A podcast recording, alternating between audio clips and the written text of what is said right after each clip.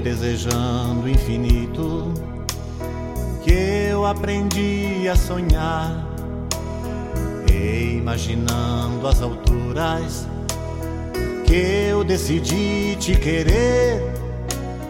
Olá, meu irmão, minha irmã, paz e bem. Convido que junto comigo, Padre Kleber Palhoque, rezemos em nome do Pai, do Filho e do Espírito Santo. Amém. Hoje é domingo, 23º domingo do tempo comum. Convite para colocarmos a nossa vida nas mãos de Deus, pedindo em especial que Ele guie nossos corações também ao seu encontro. Tomemos a Bíblia como instrumento de nossa fé, nos ajudando a guiar também a nossa vida. O evangelho que nós rezamos neste dia é de Marcos, capítulo 7, versículos 31 a 37.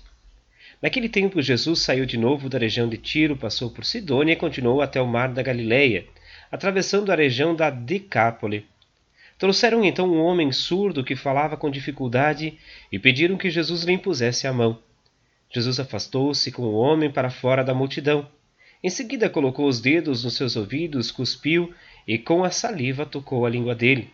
Olhando para o céu, suspirou e disse: Efatá, que quer dizer abre-te. Imediatamente seus ouvidos se abriram, sua língua se soltou e ele começou a falar sem dificuldade.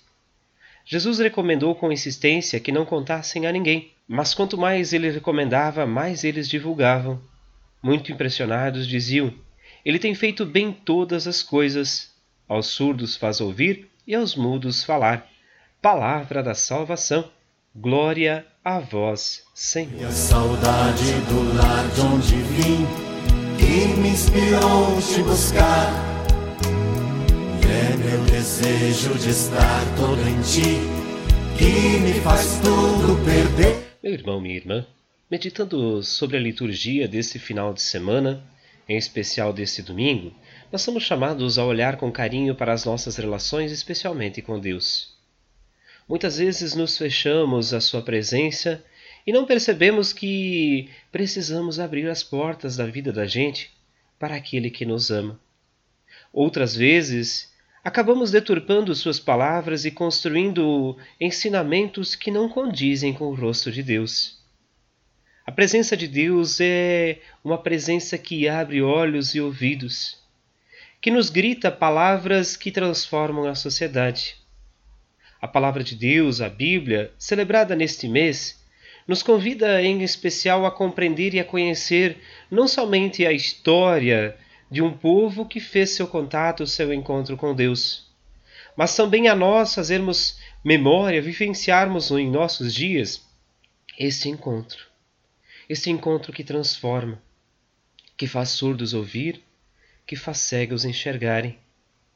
Mas, quem sabe a gente, a partir desse encontro, também possamos olhar um pouquinho para as nossas relações e utilizarmos também desta última frase que o Evangelho de hoje nos chama a atenção. Ele tem feito bem todas as coisas. Como estamos fazendo as nossas coisas?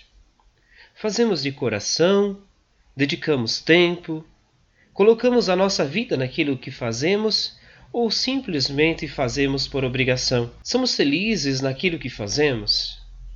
Mas agradecemos a Deus por tudo que temos, tudo que nos cerca, tudo que Ele nos deu? Ou às vezes nos fechamos naquilo que chamamos de individualismo, ou seja, em a gente somente ser feliz, enquanto os outros que se danem. É importante retomarmos a fé da gente, numa fé comunitária, mas acima de tudo esperançosa, que garante a presença de Deus no coração e também na vida. Convido que rezemos a Nossa Senhora nesse dia, colocando também nossos pedidos, nossas preces, intenções e motivações. Ave Maria, cheia de graça, o Senhor é convosco. Bendita sois vós entre as mulheres, e bendito é o fruto do vosso ventre, Jesus. Santa Maria, Mãe de Deus, rogai por nós, pecadores, agora e na hora de nossa morte. Amém. Que o Senhor te abençoe, guarde e proteja, Ele que é Pai, Filho e Espírito Santo. Amém. Um bom domingo, um grande fraterno abraço. Se puder, vá à comunidade, celebre com seus amigos, familiares, vizinhos e fiquem bem, fiquem com Deus. Só o amor sabe onde tu estás. Só o amor, Onde habitas, só vai te encontrar. só o amor, Quem se entrega sem ter pretensões e te busca com o coração. E te busca com o coração.